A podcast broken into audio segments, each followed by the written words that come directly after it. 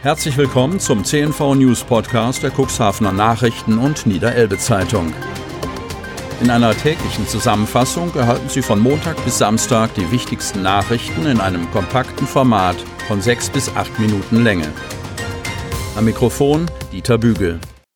Donnerstag, 1. Oktober 2020.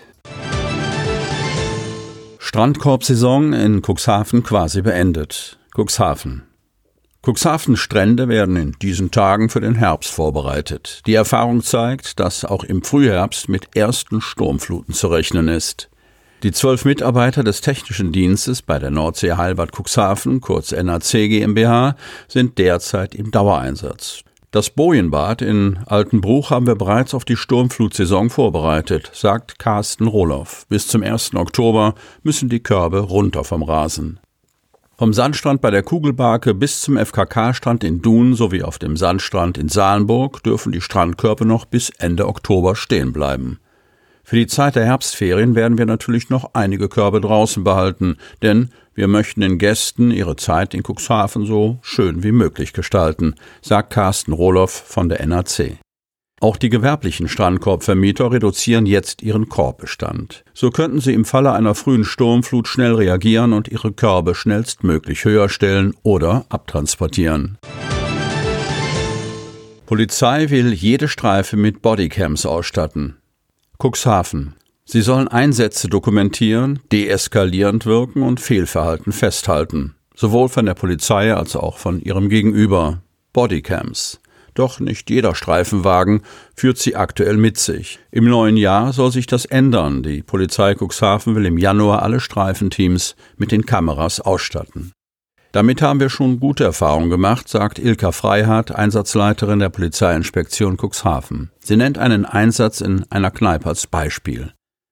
Das war eine sehr unübersichtliche Situation. Es gab viel Geschrei. Dann hat der Kollege angekündigt, er schalte jetzt die Kamera ein und schlagartig war es ruhiger. So Freiheit.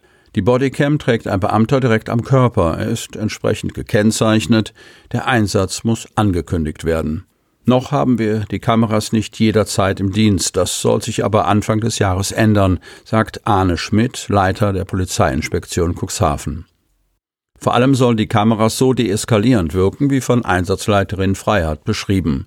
Sie sollen aber auch Situationen aufnehmen, um hinterher besser auswerten zu können, was vorgefallen ist und um sowohl die Polizei als auch die Bürger vor Fehlverhalten des jeweils anderen zu schützen. Vorerst keine weiteren Flüchtlinge im Kreis Cuxhaven. Cuxhaven. Neben 88 behandlungsbedürftigen Flüchtlingskindern mit ihren Eltern und Geschwistern sind am Mittwoch auch 50 unbegleitete geflüchtete Kinder und Jugendliche in Hannover am Flughafen gelandet. Das teilt das niedersächsische Ministerium für Inneres und Sport in einer Pressemitteilung mit. In den Kreis Cuxhaven wurden bislang keine Schutzsuchenden verteilt. Seit Anfang des Jahres nimmt Deutschland schon Flüchtlinge von den griechischen Inseln auf. Mitte September verschärfte sich die Situation noch einmal. Nachdem ein Brand am Monatsbeginn das Lager in Moria fast vollständig zerstört hatte, erklärte sich die Bundesregierung bereit, weitere 1553 in Griechenland als schutzbedürftig anerkannte Personen in Deutschland aufzunehmen. Nach Cuxhaven seien bislang noch keine der 1553 Flüchtlinge verteilt worden, teilt Marcel Kolbenstädter, Pressesprecher der Stadt Cuxhaven, auf Nachfrage unserer Redaktion mit, betont aber, der Stand der Dinge ist, dass wir uns bereit erklärt haben, Personen aufzunehmen. Ob und wann die ersten Flüchtlinge aus Griechenland nach Cuxhaven kommen, wisse man bei den Behörden in Cuxhaven noch nicht. Auch dem Landkreis, der Mitte September erklärt hatte, 50 Flüchtlinge aufnehmen zu können, ist zum jetzigen Zeitpunkt noch nichts bekannt, wie Landkreissprecher Michael Lechlein erklärt. Breite Front in Cuxhaven gegen Hamburger Pläne. Cuxhaven. Die Pläne der Hansestadt, einen Großteil der in den Hamburger Häfen anfallenden belasteten Baggermassen künftig am Rande des Elbfahrwassers vor der Vogelschutzinsel Scharhörn zu verklappen, stößt in Cuxhaven auf eine breite Front der Ablehnung. Nachdem am Dienstag bereits Oberbürgermeister Uwe Santja in einer deutlichen Stellungnahme die Pläne ablehnte, hat nun ein breites Bündnis aus Parteien und Umweltorganisationen zu einer Demonstration am Freitag 16 Uhr zwischen Radarturm und alter Liebe aufgerufen. Die Forderungen Stoppt Schlickverklappung vor unserer Haustür. Bernd Jote, Fraktionssprecher der Grünen, fordert weitergehende politische Schritte. Auch die SPD-Fraktion lehnt die Hamburger Pläne entschieden ab. Wir wollen keinen weiteren Hamburger Hafenschlick vor unserer Haustür. Die Belastungen aus der laufenden Unterhaltsbaggerei und den Baggerarbeiten sind bereits jetzt für uns jeden Tag sicht- und spürbar, sagt SPD-Vorsitzender Oliver Ebken. Der Klimawandel und die Verschlickung der Flüsse werden die Hafenstandorte aus Sicht der SPD-Fraktion vor besondere Herausforderungen stellen. In ähnlicher Weise äußerte sich am Mittwoch der Fraktionsvorsitzende der Grünen, Bernd Jote. Ich begrüße sehr, dass der Oberbürgermeister diese Aussagen zur Verklappungsproblematik vor unserer Haustür so deutlich formuliert hat. Ehepaar feiert eiserne Hochzeit. Altenwalde. Ein einziger Tanzabend im Ballhaus Faun am Hamburger Gänsemarkt reichte, um die Basis zu legen für eine Ehe, die am Donnerstag auf den Tag genau seit 65 Jahren hält. Auf dem Heimweg habe ich sie gefragt, ob sie meine Frau werden will, sagt Günther Meyer verschmitzt. Dabei war das Treffen im Januar 1955 ganz unerwartet gewesen.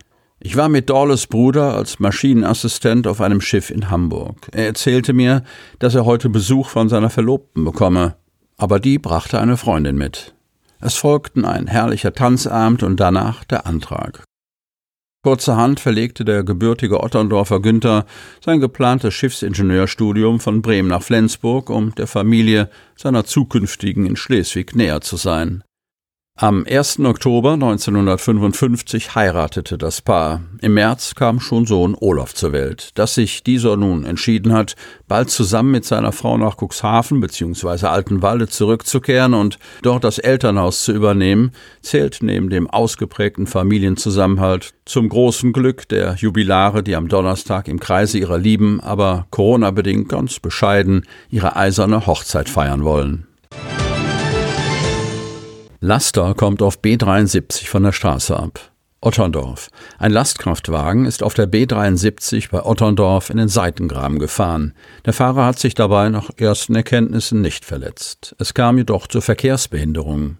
Nach Angaben der Polizei Cuxhaven ereignete sich der Unfall am Montagabend gegen 22 Uhr. Aus bislang ungeklärter Ursache sei der Lkw-Fahrer in Höhe eines Kreisverkehrs auf der B73 bei Otterndorf von der Straße abgekommen und in den Seitengraben gefahren. Entgegen erster Angaben der Polizei wurde die B73 am Mittwochnachmittag für die Bergung doch gesperrt. Der Verkehr in Richtung Stade wurde ab dem zweiten Otterndorfer Kreisel umgeleitet. Die Sperrung dauerte bis zum Nachmittag an. Dem Fahrer des Lastwagens sei ersten Erkenntnissen nach nichts passiert. Es gab keine Verletzten, berichtete der Polizeisprecher. Sie hörten den Podcast der CNV Medien, Redaktionsleitung Ulrich Rode und Christoph Käfer. Produktion Rocket Audio Production.